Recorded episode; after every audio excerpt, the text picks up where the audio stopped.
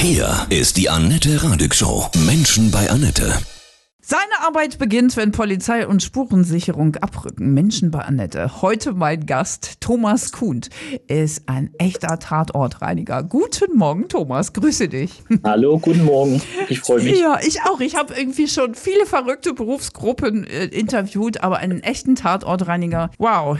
Ich bin sehr ehrfürchtig, sehr gespannt. Was hast du denn für eine Ausbildung als Tatortreiniger? Im Grunde genommen gibt es dafür eigentlich gar keine Ausbildung. Das war auch das Fenster, was sozusagen offen stand, um auf den Beruf aufmerksam zu werden. Ja, ich bin eigentlich Finanzmathematiker oder oh. ja, also ich habe mit Finanzen zu tun gehabt mhm. und immer alte Wohnungen und sowas geräumt oder nach Antiquitäten gesucht. Es äh, gab ein interessantes Gespräch mit einem Kripo-Beamten und der hat gesagt, mach doch Tatortreinigung. Und da habe ich das recherchiert und habe festgestellt, dass man dafür eigentlich keine Ausbildung braucht und habe Visitenkarten gedruckt und habe die verteilt und irgendwann kam dann der erste Anruf und ich habe gedacht, oh Gott, auf was hast du dich eigentlich hier gerade eingelassen? Und jetzt hast du darüber ein Buch geschrieben. Das ist gerade draußen. Nach dem Tod komme ich, ja, nach dem Tod kommst du. Was ist so die verrückteste Situation gewesen, die du je erlebt hast beim Tatortreinigen? Da, da, hat man automatisch zehn, äh, zwölf Stories im ja. Kopf, die einem passiert sind. Ich wäre ja ganz häufig auf äh, die Serie Tatortreiniger angesprochen mhm. mit Schotti. Alles, was der erlebt hat, ist real. Also genau das kann passieren und noch viel, viel mehr. Hm. Ähm, skurriles, äh, autoerotisches, also wo man sagt, es gibt autoerotische äh, Selbsttötungsunfälle, äh, wo man nicht hindenken kann und ähm, Leichen, die acht Wochen tot in der Wohnung lagen und nicht aufgefunden wurden oder manchmal auch Monate oder Jahre. Das sind so die skurrilsten Sachen bestimmt. Wie reagieren denn Menschen, wenn du erzählst, was du machst, dass du Tatortreiniger bist? Eigentlich sehr positiv, eher neugierig ist vielleicht so eine morbide mhm. Faszination dabei, dass man sagt, boah, das ist ja spannend, das ist so ein bisschen Krimi, da ist irgendwas passiert. Äh, die meisten sagen, um Himmels Willen, ich könnte das nicht machen, aber, aber, mal gucken würde ich schon gern. Also mal so diese mhm. Schlüssellochperspektive einnehmen, das würden schon viele. Die meisten kommen aber schon alleine mit dem Geruch nicht zurecht. Wie schützt du dich da? Vom Geruch äh, mhm. schütze ich mich gar nicht, weil entweder man kann den oder man kann den nicht. Mhm. Das ist auch so ein, so ein Ammärchen, dass man sich äh, irgendwelche Paste unter die Nase macht, auch in der Rechtsmedizin. Das ist mitnichten so, weil man, ähm, das ist ein, Sinn, ein ganz wichtiges Sinnesorgan und man muss halt auch riechen am Tatort. Man muss als Rechtsmediziner riechen, ob vielleicht ein bestimmtes Gift verwendet wurde oder ähnliches, wenn man äh, einen Verstorbenen öffnet. Und ich muss halt auch wissen, habe ich alle Gerüche be äh, beseitigt oder riecht es vielleicht nach Gas in der Wohnung oder irgendwas. Mhm. Also die Nase braucht man wenn du die Comedy-Serie Tatortreiniger ne, mit Bjarne Mädel siehst, lachst du dich da auch kaputt über quasi äh, die Szenen, weil sie wirklich auch so sind? Oder wie reagierst du selbst? Am Anfang habe ich äh, gedacht, ja, das, das kann es ja gar nicht geben, oder das ist ja, äh, das sind halt Stories, das ist Unterhaltung, das mhm. ist cool gemacht, das ist auch ich sage mal in Anführungsstrichen etwas romantisch, da wird frisches Blut weggewischt, mhm. aber äh, wirklich alles, was da passiert, kann geschehen. Also ich war auch schon im Keller eingeschlossen und äh, habe mal mit einem Immobilienmakler über sein Maserati Quattroporte gesprochen.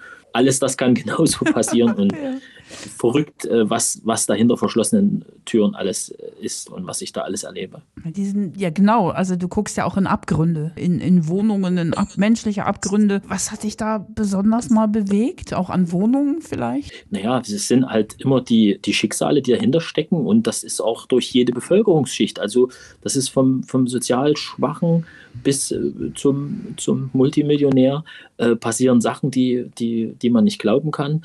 Und äh, ja, wir haben aus einer Messi-Wohnung mal 16, äh, knapp 17 Tonnen Müll rausgeräumt, da, zu fünf, neun Tage lang. Das sind halt so Extreme, die man manchmal erlebt. Oder dass man halt, ich sag mal, zu einem Mord gerufen wird und wenn man dann die Geschichte hört und äh, das, was da, warum das so ist, wie erschreckend und wie brutal unsere Welt manchmal ist. Wie steckst du das alles weg?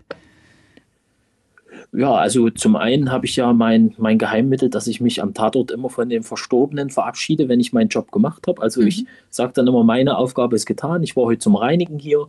Ich wünsche Ihnen eine gute Reise und äh, ich mache jetzt Feierabend. Tschüss.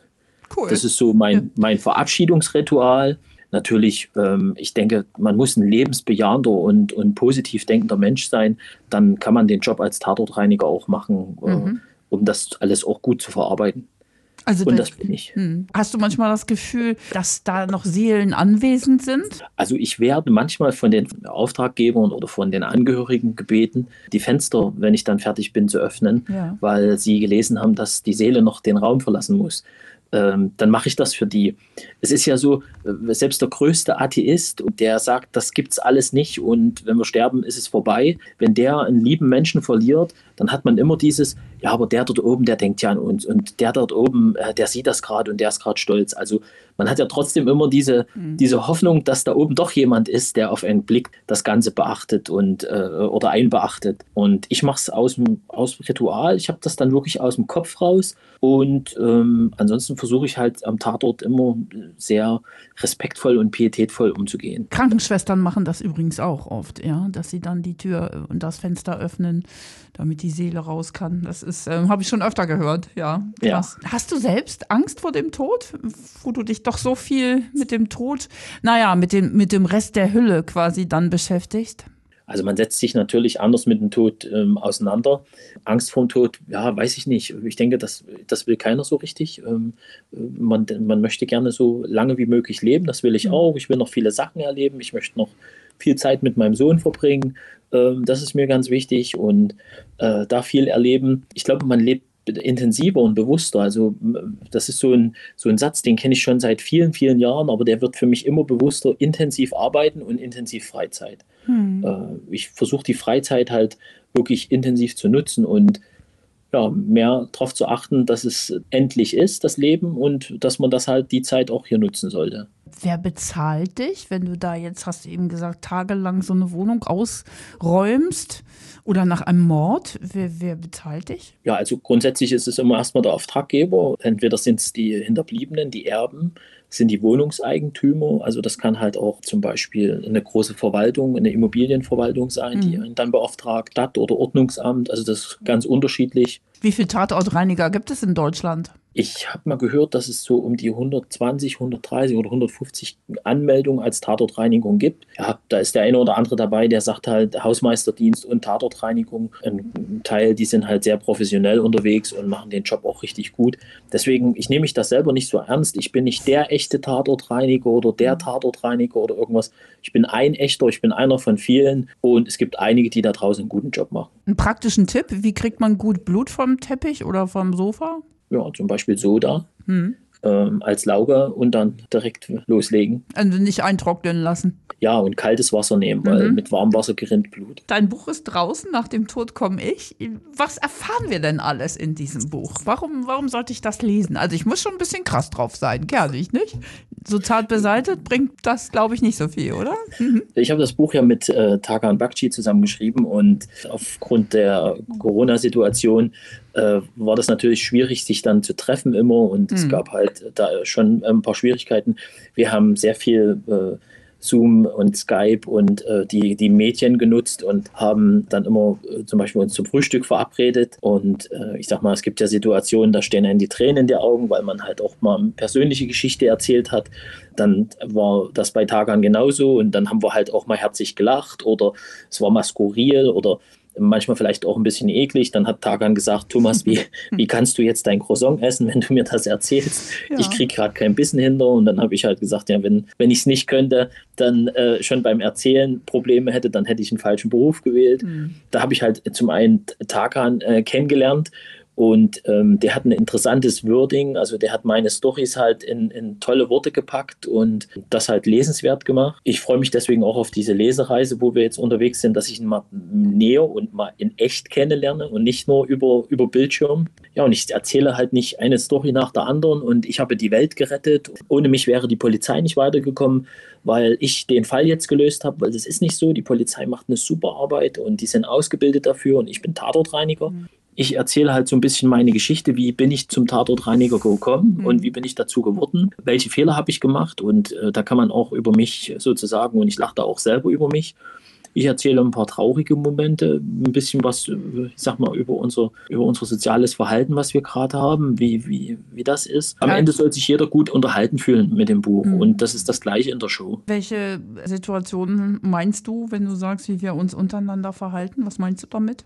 Es gibt ja viel diese Sendung Hartz IV und Herzlich und was auch immer. Und Da ist ja dieses, wir schauen uns das an und da ist ein bisschen Fremdschämen dabei und guck mal, denen geht es noch schlimmer. Also ich bin ja Tatortreiniger und wir äh, und Desinfektor und wir räumen ja zum Beispiel auch Messi-Wohnungen am offenen Herzen, sagen wir, wenn die Bewohner noch da sind.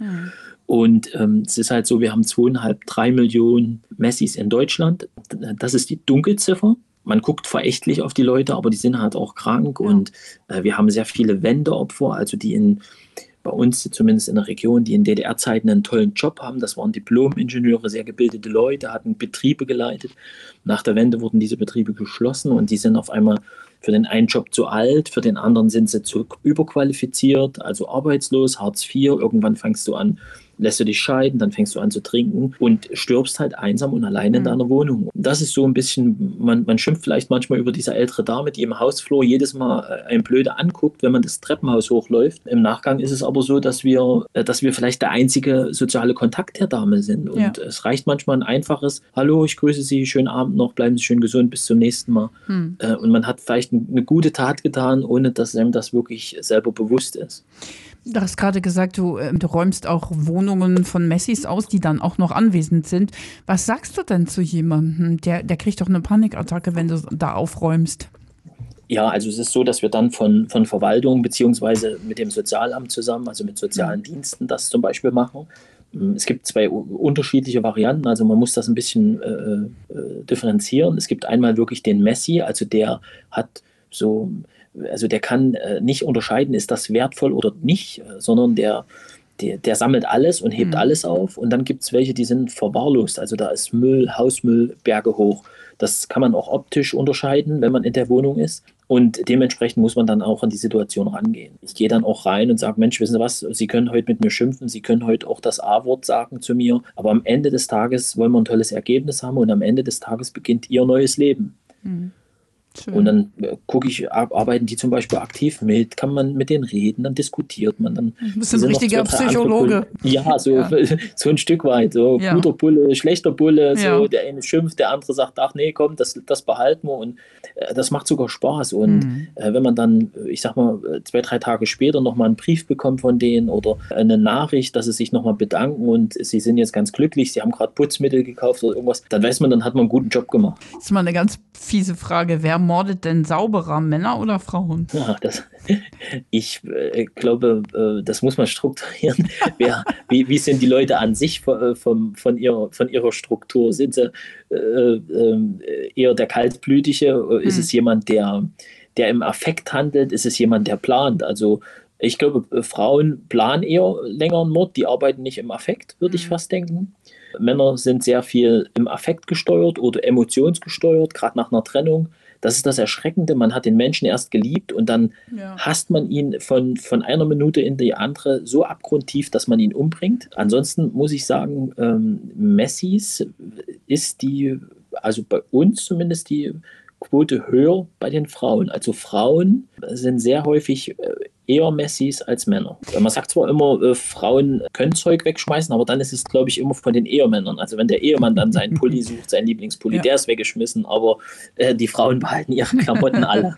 Du hast eben gesagt, du hast in dem Buch auch deine Fehler äh, reingeschrieben. Was hast du denn so für zum Beispiel einen Fehler gemacht? Ja, am Anfang war ich ja komplett nicht ausgebildet oder ich sag mal, meinen ersten Schutzanzug, den habe ich ja im Baumarkt gekauft. Ja, solche Sachen halt. Also ich glaube, ich hätte am Anfang meinen ersten Tatort vermutlich mit Putzmittel aus dem Kaufland ge gereinigt, wenn meine Mutter nicht äh, dabei gewesen wäre und hätte Desinfektionsmittel mitgebracht. Ja. Ach, mal ein bisschen schmunzeln muss man ja auch. Also, das ist erlaubt, ne? Auch in deinem Ja. Buch, wenn man es liest. Lächelt ne? die Welt an und Ja. sie lächelt zurück. Es Genau. ist einfach so, äh, man muss das auch ein bisschen mit Humor sehen Total. dann wird alles auch ein bisschen einfacher. Dein Buch ist draußen ab heute. Nach dem Tod komme ich. Dein schönstes Zitat zum Thema Tod? Ich habe ähm, mal einen Auftritt beim Tod gehabt, das ist ein Comedian, und der hat mich angerufen und hat äh, gesagt, erschreck bitte nicht, äh, hier ist der Tod. Und zu ihm habe ich gesagt, ja, erschreck ich nicht, du bist mein bester Außendienstmitarbeiter. Das ist vielleicht ein cooles Zitat. Ja, total. Thomas, herzlichen Dank ja für diese ganz, ganz spannenden Einblicke ja in dein Leben als echter Tatortreiniger. Ja, gerne.